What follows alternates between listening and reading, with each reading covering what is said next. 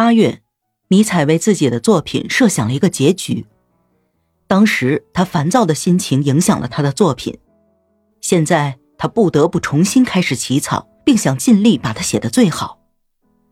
这是他壮志雄心后的第一出戏剧。他拥有古代的框架，地点是一个被瘟疫洗劫过的城市。城市的居民想要开始一个新纪元，于是要寻找一个立法者。他们最后选中了降临到他们中间的查拉图斯特拉，查拉图斯特拉的弟子们尾随其后。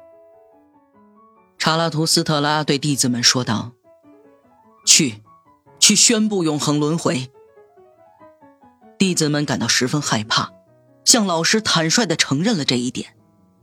他们问道：“我们能够承受你的学说，但是这些群众能吗？”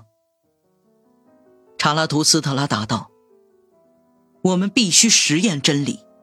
如果他会摧毁人性，那就由他去吧。”弟子们还是犹豫不前。他命令道：“我已经给了你们锤子，用这锤子去敲击众人，去吧。”徒弟们由于害怕群众，抛弃了自己的老师。于是，查拉图斯特拉独自站出来，向群众进行宣告。聆听宣告的群众惊恐万状，他们大发雷霆，并丧失了理智。一个自杀了，另一个发疯了。查拉图斯特拉有着诗人的神圣骄傲，他们激励着他必须揭露所有的一切。但是，就在他同时宣布。永恒轮回和超人的那一刻，他陷入了同情。所有的人都在否定他，他们说：“我们必须要阻止这种学说的传播，并杀了传播者查拉图斯特拉。”他低语道：“无人爱我，我如何热爱？”他的工作是发现痛苦，而他。则在发现痛苦的悲哀中死去。我在爱中招致了最大的悲哀，如今我屈服于自己所招致的悲哀。众人离开，独留查拉图斯特拉。他用手轻触自己的舌，问道：“我在谁那里听到了智慧？”蛇咬了他一口，鹰扑上来，把蛇撕成了碎片，而狮子。则猛扑向鹰。在动物战争之时，查拉图斯特拉死了。第五场，颂歌。追随者将自己献祭给查拉图斯特拉。他们曾经逃离查拉图斯特拉，而如今看到他死了，他们继承了他的精神，并上升到了他的高度。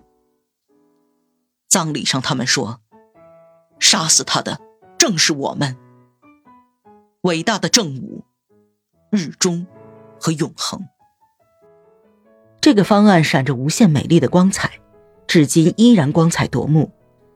尼采为什么放弃了这个？是他不愿表现这位英雄的屈辱吗？也许我们应当注意到，他在寻求的是一种成功的结局。尤其值得注意的是，他已经解决了一个根本性的困难。可能连他自己都没有清楚的意识到这一困难的性质。他的诗作建立在两个基础之上：永恒轮回和超人。但这两种象征在结合时会产生一种误解，而误解导致作品永不终结。永恒轮回的思想会抑制所有希望，它是痛苦的；而超人则象征着希望和幻觉。这两个象征完全相反，毫无过渡，中间产生了一个十足的矛盾。如果查拉图斯特拉讲授永恒轮回，那么人们就不会信仰超人；如果他讲授超人，那么与之矛盾的永恒轮回又该如何解释呢？然而，尼采同时担当起了这两项任务，他的思绪极为混乱，因此。他在懵懂中走向了这种荒唐的处境。他是否清楚自己所面对的是这个问题？我们不知道这个问题的答案。在这些问题面前，他从来都没有坦率承认过。但是，如果他没有彻底的意识到这些困难，那么至少也会有些感觉。他在下意识的寻求着某种避免的方法。尼采写了第二份草稿，这份草稿相当巧妙，他保留了同样的场景、人物和起因，唯一变动的便是查拉图斯特拉的身份。这一次，他是以一个施主的身份出现的。而他的宣告则显得谨慎。首先，他提出并使人们接受了他的法则；接着，在法则的铺垫之下，他才宣布了永恒轮回。他提出的那些法则是什么呢？弗里德里希·尼采做了简要的说明。下面是这些珍贵的材料中的一页，从中我们可以看到他梦想建立的秩序：A. 重新分割开的日子。老少皆宜的体育活动是以一种原则的竞赛存在。B，新的贵族阶级及其教育联盟的形式，通过选举产生，作为每一个家庭基础的节日。C，实验伴随着邪恶的处罚，一种新形式的博爱，基于对下一代的关心。邪恶是必然的，它会产生力量。因此，摧毁者就是可敬的。要让自己在摧毁者中受到教育，正是他们的竞争。要利用堕落者。当为了实验的目的而利用犯罪时，惩罚才是正义的。这样才能把这种惩罚变得神圣。D，让妇女们保持其女性化，用这种方式拯救她们。